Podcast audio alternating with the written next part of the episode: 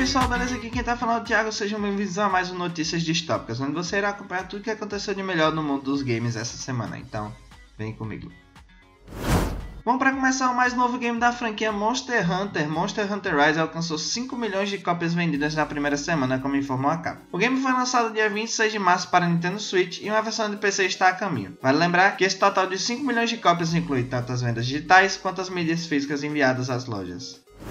O Gran Turismo Championship já tem uma data definida para começar, dia 21 de abril. Nessa quarta edição, o campeonato será certificado pela FIA, Federação Internacional de Automobilismo, e acontecerá apenas de forma online, por causas relacionadas à pandemia. Os players interessados em competir podem se cadastrar no modo esporte do game Gran Turismo Sport no PlayStation 4. O campeonato se divide em várias etapas no decorrer do ano e em duas competições principais, a Nations Cup, cujos pilotos competem pelos seus países, e a Manufacturer Series, no qual os jogadores competem por uma das montadoras que estão presentes no game. As finais de Gran Turismo Championship 2021 serão realizados em três dias, 3, 4 e 5 de dezembro. O interessante é que o brasileiro Igor Fraga foi o primeiro campeão mundial do GT Championship em 2018.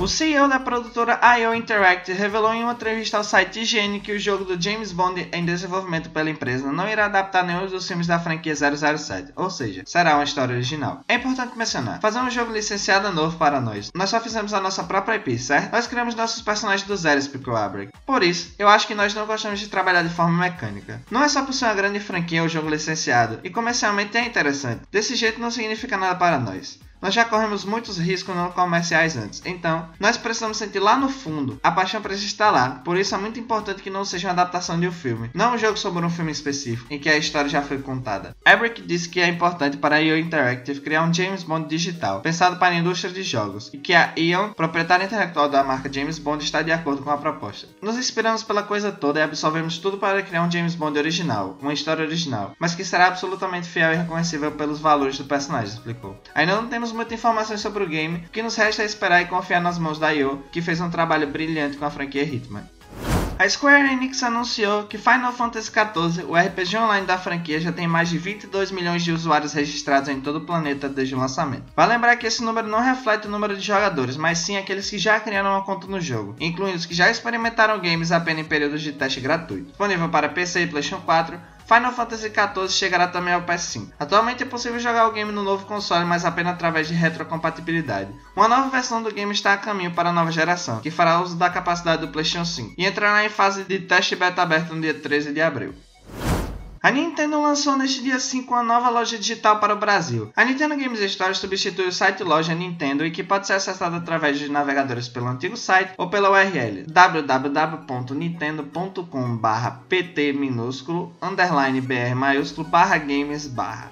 A principal novidade da loja online da Nintendo é que agora os jogos adquiridos podem ser baixados diretamente para o Nintendo Switch, sem a necessidade de utilizar um código para resgatar o game no console, mas os preços continuam os mesmos. A Microsoft revelou os próximos games que entrarão no seu catálogo do Game Pass em abril, seja para Xbox, PC e Cloud. Certamente o grande chamariz é GTA V, um dos grandes games da história que chegará a serviço no dia 8 de abril para console e Cloud. Os outros jogos são Zombie Army 4 Dead War, que chegará dia 8 de abril para PC, console e Cloud, Disneyland Adventures, que chegará no dia 8 para o xCloud, NHL 21, que chegará para consoles e Play no dia 12 de abril, Rain and Your Parade para PC, consoles e xCloud no dia 5, Pathway para PCs no dia 15 e MLB The Show 21 para consoles e xCloud em 20 de abril. Falando em Zombie Army 4, a produtora Rebellion anunciou uma nova atualização para o game, com melhorias para os consoles da nova geração. A atualização chegou nesse dia 6 para o PlayStation e dia 8 no Xbox trouxe melhorias de performance e resolução para o game, sendo PlayStation 5 4K dinâmico e 60 FPS, Xbox Series S 4K dinâmico e 60 FPS modo qualidade, 1080p e 120 no modo performance e no Xbox Series S 1080p dinâmico e 60 FPS. A atualização não tem custo algum para os jogadores, mas não se trata de uma nova versão do game para o console de nova geração, apenas uma melhoria para o jogo lançado originalmente em fevereiro de 2020. Zombie Army 4 Dead War está disponível para PC, PS4, Stadia e Xbox One.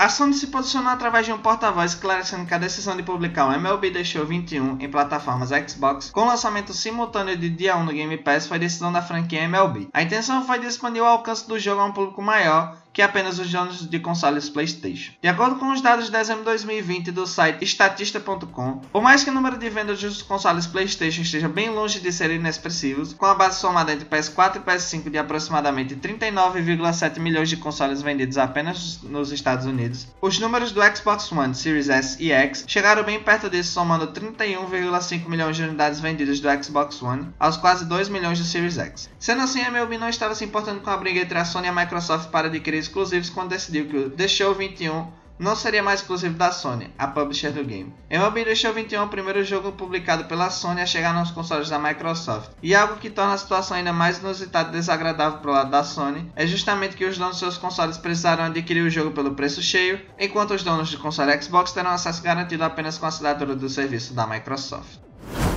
A Microsoft adicionou suporte a controles via tela de toque a mais de 50 jogos disponíveis no xCloud. Desde que lançamos o suporte a toque de Minecraft Dungeons, controles de toque permaneceram como um dos principais pedidos para jogadores em nuvem, para desbloquear novas formas de jogar em dispositivos móveis Android sem precisar de um controle externo, diz o um anúncio do novo recurso do Xbox Wire. Ao todo foram 54 jogos que ganharam suporte ao controle de toque para jogar via xCloud em celulares Android. Os jogos são Beholder Complete Edition, Bridge Construct Portal, Celeste, Dead Cell, Desperados 3, Don't Starve Giant Edition, Donut Country, Dragon Quest VI S, Echoes of an Elusive Age Definitive Edition, Enter the Dungeon, Factored Minds, Gear 5, Golf With Your Friends, Guacamole 2, Hellblade Senua Sacrifice, Hello Neighbor, Hotshot Racing, I Can Fail, Jetpack Refueled, Killer Instinct Definitive Edition, Minecraft Dungeons, Monster Sanctuary, Monster Train, Morked, Neoverse, New Super Lucky Tale, Night Call, Nowhere Prophet, Pillars of Eternity 2 Deadfire Ultimate Edition, Pillars of Eternity Complete Edition, Project Winter, River City Girls, Scourgebringer, Sea of Thieves, Lay of Spire, Spiritfarer, Star Renegade, Stranger Things 3 The Game, Streets of Rage 4, Tell Me Why, The Dark Crystal, Age of the Resistance Tactics, The Little Acre, The Tourist, The Walking Dead, The Complete First Season, The Walking Dead Season 2, The Walking Dead Mission The Complete Season, The Walking Dead The New Frontier The Complete Season, Toho Luna Nights, Undermine, Viva Pinhata, Viva Pinhata Trouble in Paradise, What Remains of Edith Finch, Xeno Crisis, Years Your Grace e Yoka Lele The Impossible Lair. Uh, chega, perdi o ar. O próximo jogo da Arkane, Deathloop, estava previsto para chegar em maio ao PC e PS5, contudo foi adiado mais uma vez. Agora o lançamento está previsto para o dia 14 de setembro. Tomamos a decisão de adiar o lançamento para 14 de setembro. Estamos comprometidos com a qualidade e em preservar as ambições do time para Deathloop e garantir a saúde e segurança de todos na Arkane disse o diretor Dinga Bacaba no Twitter. A produtora vai usar esses meses adicionais para criar uma experiência divertida, estilosa e de derreter cabeças para os jogadores.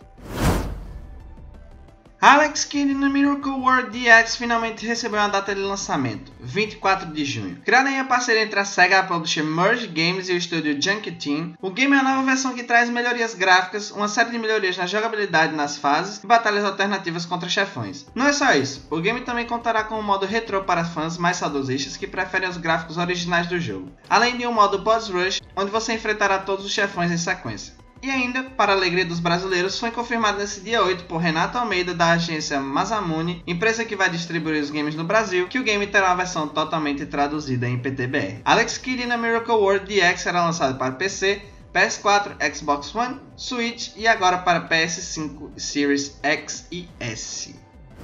A Ubisoft adquiriu o software de monitoramento de performance e prevenção contra cheats Game Blocks, por um valor ainda não informado. A Ubisoft conduziu a transação através da i3D.net, uma de suas subsidiárias e possui planos para integrar o engine anti-cheat Firefight em suas plataformas One Game Hostings, que hospeda servidores ao redor do mundo. A intenção da aquisição é utilizar o anti-cheat que a empresa já implementa em seus jogos como The Division, Battlefield e Rainbow Six Siege e permitir que os servidores operados pela i3D.net já tragam esse sistema integrado, melhorando a experiência do usuário final e que diferentes publishers também tenham acesso à ferramenta contra cheats sem que isso afete o desempenho das máquinas locais que estiverem rodando os games. Vale salientar que todos os jogos que não pertencerem à Ubisoft, mas que utilizarem o anti-cheat, continuarão a ter suporte.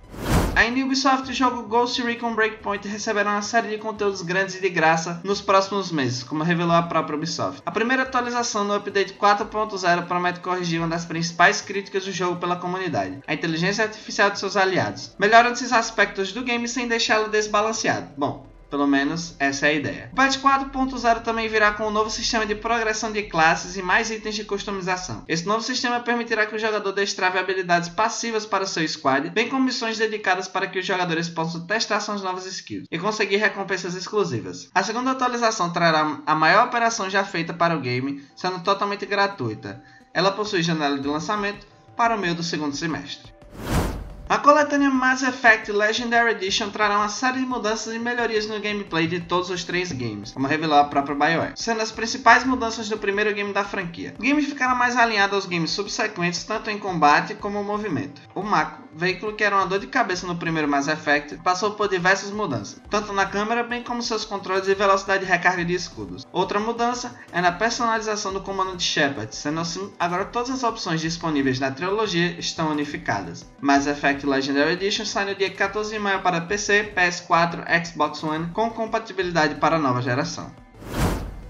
The Walking Dead ganha hoje mais um game, dessa vez para celulares. The Walking Dead Survivors traz mais de 80 personagens da série e dos quadrinhos. Os players precisam montar times que precisam sobreviver aos ataques dos zumbis e de outros jogadores, gerenciando seus recursos, alianças e ataque a inimigos. Cada personagem tem habilidades específicas, uns são melhores lutando contra zumbis ou humanos, outros são bons em coletar recursos ou construir e reparar fortificações, e assim por diante. Gratuito, The Walking Dead Survival já conta com 1 milhão e meio de pré-registros antes mesmo do seu lançamento. Nesse dia 9 de abril começou a primeira fase de testes do alpha de Diablo 2 Resurrected aberta à comunidade, que irá até hoje no dia 12. Esses testes ocorreram para quem já havia se registrado anteriormente e foi selecionado. Estavam disponíveis nessa primeira fase dois dos cinco atos do jogo e três classes, Bárbaro, Amazona e Feiticeira. Como a Blizzard já afirmou que este seria o primeiro teste do jogo, pode ser o caso que o jogo receba algum outro teste técnico single player antes dos testes multiplayer no final do ano. Diablo 2 Resurrected está anunciado para PS4, PS5, Xbox One, Series X e S, Nintendo Switch e PC, sem data oficial, mas com previsão para final de 2021. Nesse dia 7 tivemos o lançamento de Pac-Man 99, um novo game multiplayer estilo Battle Royale la Tetris 99 e Super Mario Bros 35, exclusivo para o Switch. Em Pac-Man 99, 100 jogadores se enfrentam em partidas simultâneas do clássico jogo da Bandai Namco. Cada jogador tem sua própria tela, mas pode atrapalhar as partidas dos oponentes de 8 maneiras diferentes, incluindo enviar fantasmas adicionais para o jogo dos outros, por exemplo. O jogo base está disponível para assinantes do serviço Nintendo Switch Online, mas há 20 pacotes de DLC disponíveis com temas de outros games clássicos, além de modalidades adicionais como Time Back e partidas contra CPU. O pacote completo sai por 30 dólares. Segundo a 505 Games, a receita de Death Stranding no PC ultrapassa os 27 milhões de dólares, mesmo que tenha sido exclusivo temporário do PS4 por quase um ano. De acordo com o relatório fiscal referente às receitas de 2019 e 2020, Death Stranding acumulou 23 milhões de euros, mais de 27 milhões de dólares, tendo passado por muito a receita de outros títulos AAA da 505 Games, como Control e Ghost Runner, para o ano de 2020, representando aproximadamente 32% da receita total da publisher para o ano passado. A Blue Box Game Studios anunciou nesta quarta-feira, dia 7, o game Abandoned, um shooter survival horror de mundo aberto exclusivo para PS5 que será lançado no terceiro trimestre de 2021. O game é descrito como um survival horror cinemático shooter em primeira pessoa, baseado em um mundo aberto altamente detalhado e que favorece uma aproximação realista à sobrevivência. Ainda nas primeiras fases do desenvolvimento, o jogo ganhará uma video gameplay em breve. O Survival vai te colocar na pele de Jason Longfield, que acorda sem saber como chegar a uma floresta tenebrosa. O protagonista então descobre que foi sequestrado e levado até ali por propósitos sombrios e que vai precisar sobreviver e fugir, não necessariamente nessa ordem. A desenvolvedora promete uma experiência única em que cada evento e ação feita por Jake tem a consequência clara. Se você está com falta de ar, sua mira vai ficar pior, por exemplo. Além de um ritmo realisticamente devagar ao disparar armas de fogo. E o poder do novo console da Sony será essencial para a imersão completa do jogo. A Abandoned terá suporte para feedback áptico e gatilhos adaptáveis do DualSense, áudio 3D e resolução 4K com gráficos o mais próximos da realidade possível e animações fluidas 60 FPS, é, sem esquecer, é claro, dos menores tempos de carregamento. Uma coisa engraçada, uma coisa engraçada que ocorreu quando esse game foi anunciado é que as pessoas achavam que ele seria um game de horror produzido por Hideo Kojima. Contudo, a própria empresa negou seus rumores. Nós recebemos vários e-mails sobre o rumor de Hideo Kojima. Nós não temos associação com Hideo Kojima, nem afirmamos ter alguma associação, nem foi nossa intenção fazer tal declaração. O mapa de Resident Evil Village foi revelado pela IGN, mostrando que o castelo de Dimitrescu é apenas uma das quatro áreas que serão exploradas pelo jogador durante o game. O diretor Morimasa Sato explicou que cada nova área vai introduzir novos perigos e mecânicas do jogo, como aconteceria em Resident Evil 4. Como acontecia em Resident Evil 4. Quando você ouve a palavra Village, você pode imaginar algumas casas alinhadas em uma rua, mas isso não é o bastante para um videogame disse o diretor. É importante oferecer novas experiências ao longo do caminho. Dentro da vila é importante continuar surpreendendo o jogador. Resident Evil Village chega dia 7 de maio para PC, PS4, PS5, Xbox One, Xbox Series X e S. Ainda em Resident Evil, a Capcom anunciou neste dia 8 a data do próximo evento Resident Evil Showcase, que ocorrerá no dia 15 de abril, uma quinta-feira, às 7 horas da manhã, horário de Brasília. O evento trará novidades sobre Resident Evil Village, multiplayer Reverse e sobre os planos da produtora japonesa para a celebração dos 25 anos da franquia de Survival Horror. É possível assim que a nova demo do Resident Evil 8, focada em combate, chegue para todas as plataformas que receberão o game, seja liberado logo depois do Resident Evil Showcase.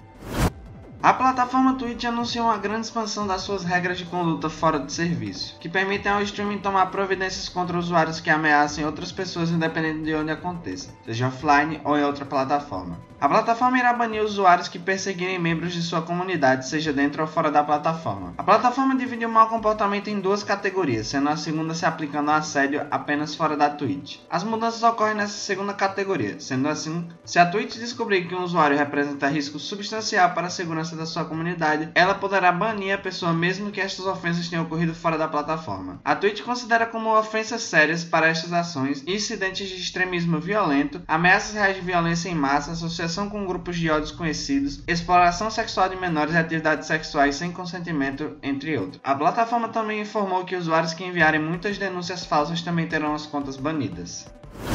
Segundo o site Rainmaker.gg, responsável pela análise dos dados de Streamlabs, a plataforma de streaming Twitch acumulou durante o mês de março cerca de 2 bilhões de horas assistidas, representando um crescimento de 105% em relação ao mesmo período no ano anterior. Em comparação, a audiência do Facebook Game durante o mês de março foi de quase 400 milhões, ficando abaixo das próprias estatísticas em relação ao mês de janeiro, enquanto a Twitch superou a sua marca do primeiro mês do ano, que já havia passado as 2 bilhões de horas. Os jogos mais assistidos na plataforma de streaming foram GTA V com 181 milhões de horas, League of Legends com 143 milhões, Fortnite com 106, Call of Duty Warzone com 85 e Minecraft com 82.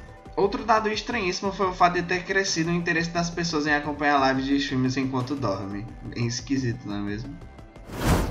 A segunda parte do Director's Cut de Borderlands 3 já está disponível desde o dia 8. O novo pacote de atualizações inclui Emovorosa, a Invencível, uma nova chefe de raid, novas missões de histórias lideradas por Eva, além de equipamentos e cosméticos inéditos. Confira todas as novidades no site oficial do jogo. A Director's Cut também terá conteúdos de bastidores de desenvolvimento de Borderlands 3, com artes conceituais, storyboards, erros de gravação e cenas cortadas. O conteúdo adicional pode ser comprado separadamente, mas também está disponível para quem tem a Ultimate Edition ou o passe da temporada 2 do jogo. Borderlands 3 está disponível para PS4, Sony e PC.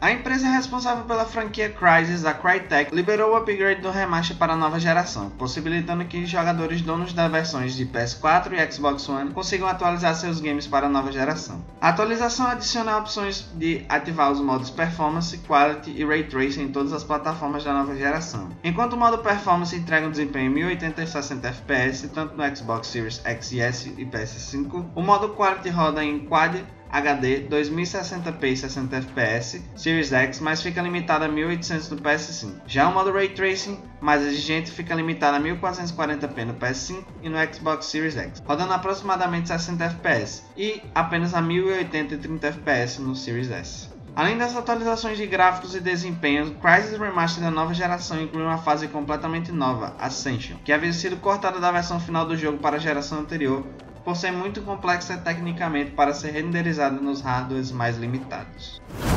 A oitava edição da pesquisa Game Brasil, o maior levantamento anual sobre o consumo de jogos eletrônicos no país, revela que o isolamento social provocado pela pandemia impactou o consumo de jogos eletrônicos, sendo 75,8% dos gamers brasileiros afirmando ter jogado mais durante a pandemia De acordo com um estudo, 72% da população do país afirma jogar jogos eletrônicos. A situação imposta pela pandemia fez com que 51,5% dos jogadores jogassem mais partidas online. Além disso, 60,9% do público afirma ter consumido mais conteúdos relacionados a jogos e 42,2% disseram ter investido mais dinheiro em jogos durante a pandemia. Outro hábito que segue em crescimento é a quantidade de crianças que jogam videogame. 85,1% dos pais afirmam que seus filhos jogam, crescimento de 6,4% em relação à última edição da pesquisa. Nessas famílias, 83,8% dos responsáveis jogam junto com os menores, um aumento de 13,1% na mesma comparação.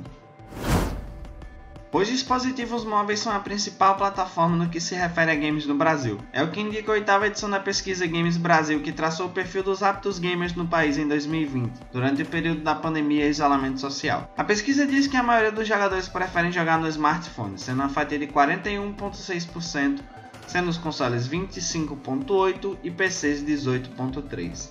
A pesquisa revelou que quem joga no celular joga mais frequentemente do que jogadores de outras plataformas. 40,8% do público afirma jogar todos os dias.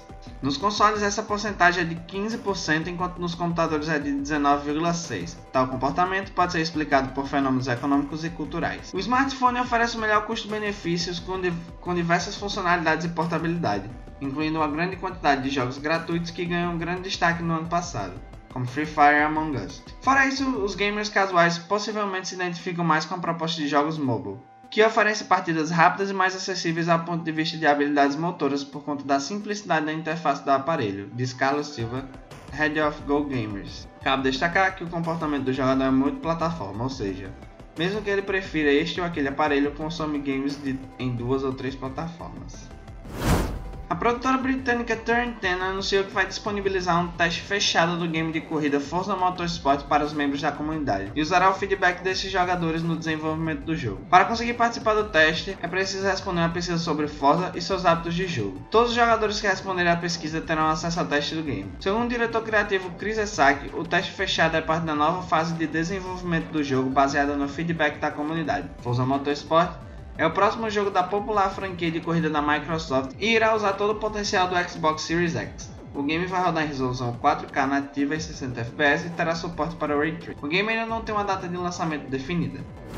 A Electronic Arts desenvolveu uma patente para um sistema de dificuldade adaptativa em seus jogos, que aumenta e diminui a dificuldade ao longo do game de maneira dinâmica. A intenção é buscar uma melhor relação entre tempo investido e desafio, sem que a experiência se torne algo frustrante, garantindo assim que os jogadores passem o maior tempo possível engajados em suas sessões de gameplay. A patente foi preenchida em outubro do ano passado e publicada agora em março de 2021, sendo descritos como ajustes granulares em elementos do jogo de maneira a alterar a dificuldade das experiências. Outros jogos como Left 4 Dead já possuem um sistema parecido de monitoramento de jogatina de jogadores para adaptar a dificuldade.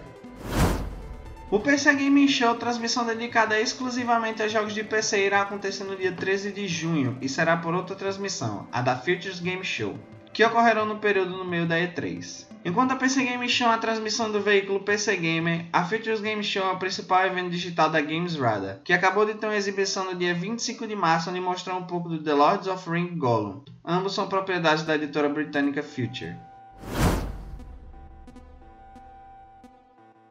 Em uma entrevista recente para o site Nikkei, o presidente da Nintendo, Shuntaro Furukawa, revelou que a empresa pretende investir em novas IPs, que não sejam suas franquias tradicionais. Estamos constantemente em busca de novas ideias e pesquisando o que podemos utilizar a seguir. No futuro, queremos não apenas trabalhar nas novas séries básicas, como Mario e Zelda, mas também trabalhar em novos jogos e novas séries, disse Furukawa. A estratégia da Epic Games de apostar em exclusividade temporária de alguns jogos parece não estar dando tão certo quanto parece para a empresa. De acordo com o PC Gamer, a plataforma perdeu 179 milhões em relação a seus exclusivos em 2020. A informação veio à tona nesta semana através da briga judicial envolvendo a Epic Games e a Apple. Segundo o site internacional, a Epic teria pago aproximadamente 444 milhões de dólares para garantir a exclusividade de jogos de terceiros e arrecadando apenas 256 milhões. Segundo a Apple, a Epic já havia ficado no prejuízo em 2019, perdendo 181 milhões e prevendo perdas milionárias para os anos seguintes, como 139 milhões para esse ano, somando uma dívida de 600 milhões de dólares. E mesmo isso não parece um problema para eles. O comunicado recente afirma que a Epic espera começar a lucrar anualmente apenas em 2023 e que esses gastos atuais são parte do plano da empresa. Dito isso, vale lembrar que em fevereiro desse ano a empresa anunciou que trará nos próximos dois anos mais exclusividades, incluindo jogos como Kena Bridge of Spirits, Far Cry 6 e toda a coleção Kingdom Hearts, que chegou pela primeira vez no PC esse ano na loja da Epic. A Apple pretende contestar em juízo o processo legal que a Epic vem movendo contra a empresa. A alegação que a equipe da empresa tenta combater são as acusações de práticas abusivas de mercado, tendo em vista a taxa de 30% sobre produtos dentro de suas plataformas digitais seria padrão na indústria como um todo. A Apple ainda alega que sofre competição acirrada no mercado, e caso a Epic ganhe o processo, os mais prejudicados seriam os usuários. Ela diz ainda que tudo não passa de uma bela estratégia de marketing agressiva e muito bem calculada. Outra alegação da maçã seria que os jogos poderiam ser adquiridos em outras plataformas, o que contestaria a Epic, que acusa a Apple de monopólio na distribuição dos jogos exclusivamente na sua loja proprietária. O julgamento tem júri previsto para o começo de maio e será a primeira etapa mais decisiva na disputa entre Epic Games e Apple. A Sony está se preparando para entrar no mercado de celulares. A PlayStation Studios anunciou que está contratando um chefe de divisão de mobile, e um dos planos da empresa é adaptar suas grandes franquias para os celulares. Você irá liderar todos os aspectos da expansão do nosso desenvolvimento de jogos de consoles e PC para o mobile, com foco em adaptar com sucesso as franquias mais populares da PlayStation, diz a proposta de vaga para emprego que foi listada no fórum Resetera. A proposta também cita que o novo chefe da divisão de mobile precisa criar um plano de crescimento para o setor e também fazer parceria com as lideranças da PlayStation Studios para executar um roteiro de produtos mobile para um período de 3 a 5 anos. Essa busca por uma nova chefia da divisão de mobile pode ser mais uma movimentação da Sony em diversificar sua influência dentro do universo dos games. Durante a última transmissão de David Jeff, ex-desenvolvedor da Sony responsável pelas franquias Twisted Metal e God of War, sugeriu que a empresa poderia estar trabalhando em um serviço para concorrer com o Game Pass da concorrente Microsoft. Atualmente, a Sony conta com a PlayStation Plus e a PlayStation Now, que possuem propostas diferentes do Xbox Game Pass. Vale lembrar que por enquanto não há qualquer informação oficial por parte da Sony quanto a um serviço ou um projeto futuro. Uma reportagem do Bloomberg sugere que os estudos internos da Sony estão trabalhando em um remake do primeiro The Last of Us. A informação veio de ex-funcionários da empresa ligados ao projeto. A mesma reportagem ainda afirma que a, a produtora Sony Bane planejava desenvolver a sequência do jogo Days Gone que foi rejeitada pela Sony. Então, a Sony teria movido seus desenvolvedores para dois projetos da Naughty Dog, um multiplayer, possivelmente ligado ao segundo jogo da franquia The Last of Us, e o um novo projeto da franquia Uncharted. Fontes ouvidas pelo Bloomberg dizem que o remake The Last of Us usa o codinome T1X e foi iniciado por Michael Mumbauer, fundador da Visual Art Service Group, um estúdio interno menor que costuma ajudar no desenvolvimento de jogos da PlayStation Studios. Mumbauer teria reunido um grupo de 30 desenvolvedores considerado a ideia de um remake do primeiro Uncharted e, por fim, decidido por conduzir um remake de The Last of Us. Porém, a Sony teria mantido o estúdio segredo e se recusado a oferecer um orçamento adicional. O chefe da PlayStation Studios, Herman Hurst, aparentemente considerou o projeto muito caro, e o time de Mumbauer foi movido para ajudar na produção de The Last of Us 2. Segundo fontes do Bloomberg, depois que o game ficou pronto, a Sony moveu vários desenvolvedores da Naughty Dog para o projeto, tornando o remake de The Last of Us um jogo do próprio estúdio. Alguns developers, bem como o próprio Mumbauer, saíram da empresa, contudo, ao que tudo indica, o game continua em seu desenvolvimento. E agora para finalizar, vamos falar um pouquinho da E3. É, ela mesma então, rapaziada. Após o cancelamento da edição de 2020 por causa da pandemia do SARS-CoV-2, a E3 está de volta. Principal feira de games do mundo acontecerá em um novo formato neste ano, totalmente digital e gratuito. A E3 2021 será realizada entre os dias 12 e 15 de junho. Entre os participantes já confirmados estão Nintendo, Xbox, Capcom, Konami, Ubisoft, Take-Two Interactive, Warner Bros. Games. Por mais de duas décadas, a E3 foi o principal palco para apresentar o melhor que a indústria dos videogames tem a oferecer, unindo o mundo através dos jogos, disse Stanley Pierre-Louis, CEO da ESA, organização responsável pela feira em um comunicado à imprensa. Nós estamos evoluindo em 3 esse ano em um evento mais inclusivo, mas ainda buscamos empolgar os fãs com grandes revelações e oportunidades para fazermos deste evento o palco central e indispensável para os games. Ainda não há detalhes sobre como será o evento, mas a ESA confirmou ao Kotaku que a E3 2021 será completamente gratuita para todos assistirem. Bom pessoal, então é isso. Gostaria de agradecer você estar escutando aqui até o final. Se você puder, compartilha com seus amigos aí. Segue a gente nas redes sociais, arroba Distopia Cultural no Instagram, Twitch, Distopia Cultural. Inclusive, essa semana, na terça-feira, estarei voltando com as lives. Jogando aí alguns joguinhos para entreter vocês. Pra gente bater um papo e interagir um pouquinho mais. Então segue a gente lá e a gente se vê depois. Até semana que vem. Valeu, galera. Falou!